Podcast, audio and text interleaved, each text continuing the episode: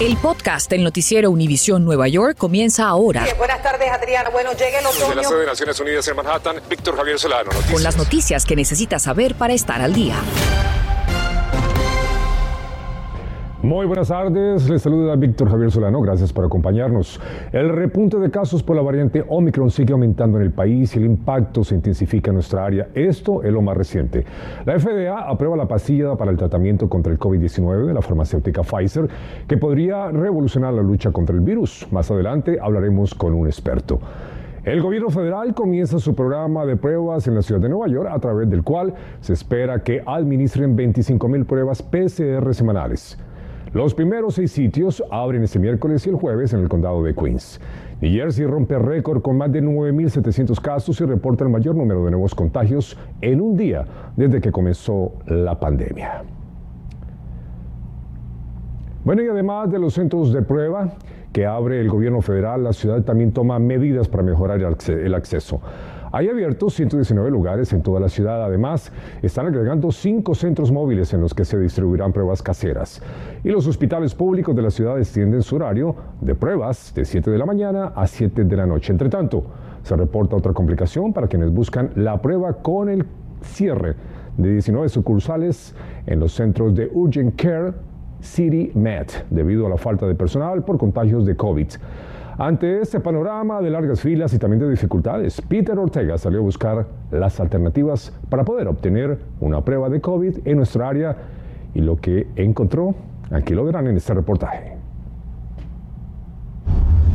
Así es, en medio de todos los problemas que enfrenta nuestra audiencia para realizarse un examen de COVID, como son las largas filas, los problemas con los suministros de los exámenes, ahora se suma otro y es el cierre de 19 locaciones de CTMD, 13 de ellas en la ciudad de Nueva York. Es por eso que hemos decidido traerles a ustedes estos consejos para que vayan de una manera más segura a los lugares de exámenes de COVID y no pierdan su tiempo. Por ejemplo, en la ciudad de Nueva York, usted puede mandar un mensaje de texto al 85548 y cuando usted envíe ese mensaje debe poner COVID test. Y por aquí me dice ahora ingrese el código postal de Nueva York de 5 dígitos para los centros más cercanos a donde usted vive. Le voy a poner aquí el mío que es 10001. Aquí me está poniendo ya un listado de cuáles son esos centros más cercanos a mi locación. Otra vía creo que mucho más completa incluso es el portal de la ciudad de Nueva York.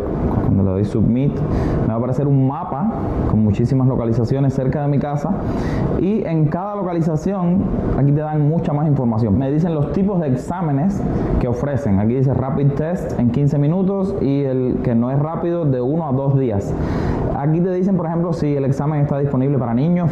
Así que este está muy bien y yo creo que uno al que vamos a ir, que no nos queda muy lejos, es un CTMD que está en la 42. Aquí lo veo, 345 West 42nd Street. Está bastante cerca y es de los que no han cerrado. Y ya llegamos a este CTMD localizado en la calle 42 entre la octava y la novena avenida. Vamos a ver qué tal es la situación aquí adentro. I want to do the rapid test. So as of right now, we're not taking any more walk-ins for the day. You have to come back tomorrow.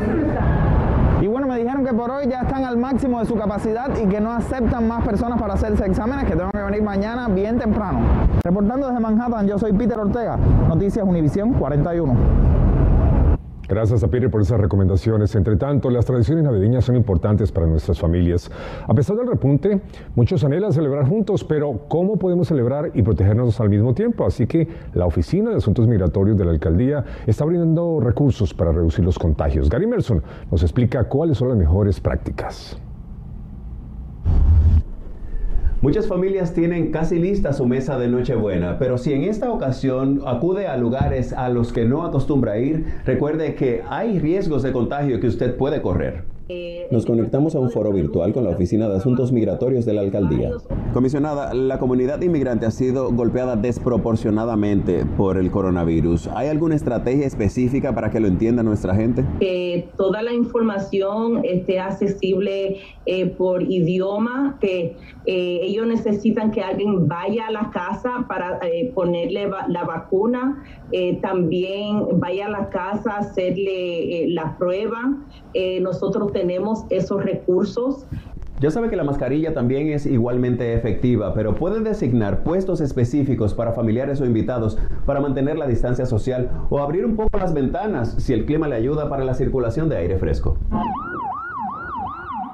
Si a pesar de utilizar las mejores prácticas para celebrar sus fiestas, se encuentra en una situación de emergencia, también hay opciones, según nos respondieron las autoridades. Vamos a tener hoteles eh, disponibles para las personas que se quieren apartar de su familia y esto incluye los vecindarios donde viven los inmigrantes, donde viven los latinos, en Queens, en Brooklyn, en Washington Heights y el Bronx. Vinimos a uno de esos sectores mencionados por la comisionada para saber qué tanta información tiene la gente sobre esos recursos de que dispone la ciudad para ellos. Usted sabe que le pueden enviar pruebas, vacunas a su casa, hasta la comida o ofrecerle hotel en caso de que necesiten estar haciendo una cuarentena. Sí, sí, eso es excelente para todo el mundo. Pero vemos gente ignorante que no nos la queremos poner y si no nos llevamos de, los doctores, que son los que más saben, ¿dónde vamos a ir a parar? La insistencia en el uso de esos recursos es para evitar el nuevo pico de contagios, que se estima sería para mediados de enero, y evitar el colapso de la capacidad hospitalaria.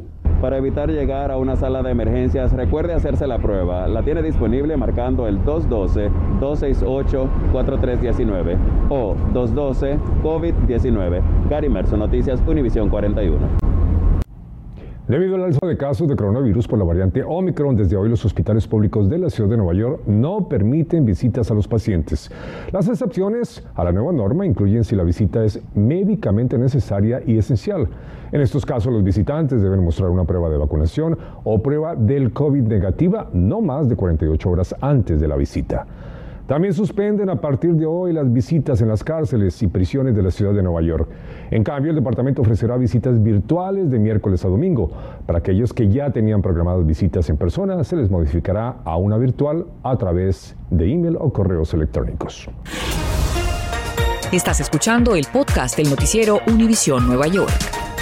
En otras noticias, el presidente Biden extiende la pausa del pago de préstamos estudiantiles hasta el primero de mayo del 2022 debido a la prolongación de la crisis de coronavirus en toda la nación. Los pagos programados para volver a empezar a partir del primero de febrero fueron puestos en pausa desde el inicio de la pandemia. En un comunicado, Biden dijo que mientras tanto el Departamento de Educación continuará trabajando para garantizar que los solicitantes de los préstamos tengan apoyo que necesiten por parte de las diferentes agencias.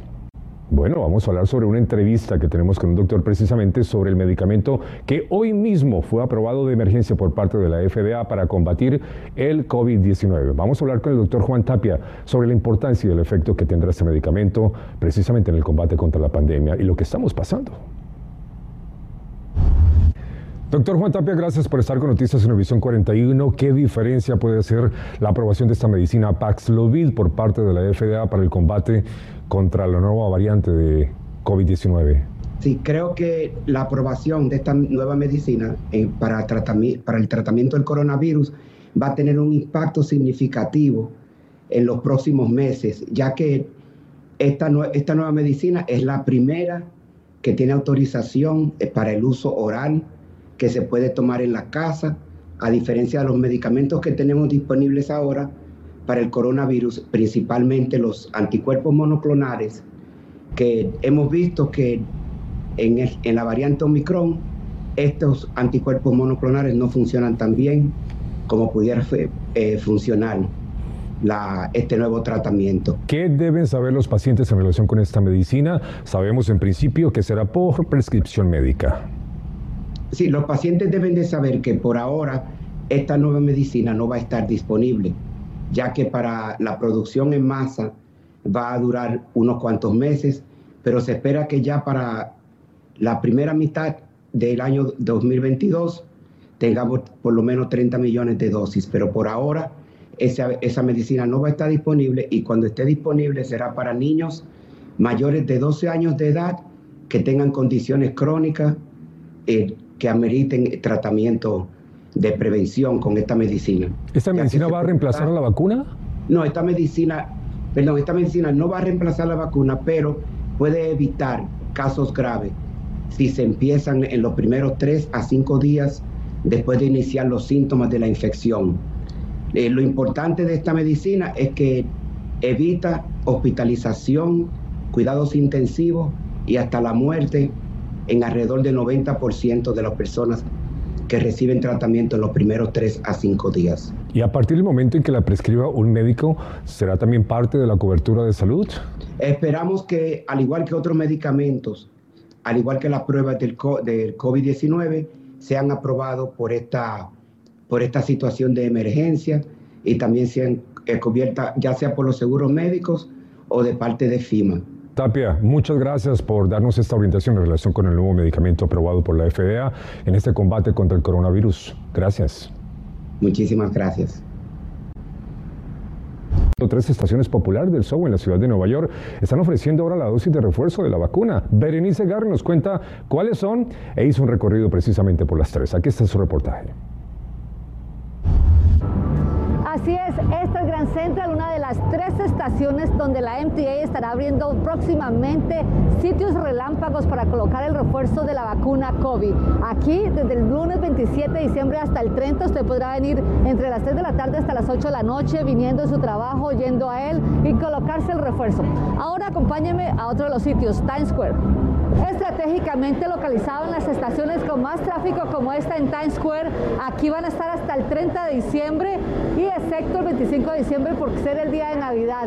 Edwin, ¿cómo fue? Pues llegué en el tren y estaba buscando para ponerme la tercera vacuna porque están subiendo un poco el caso, los casos, pues traté de venir a ver si me la puedo poner. Pues ¿Y fue rápido?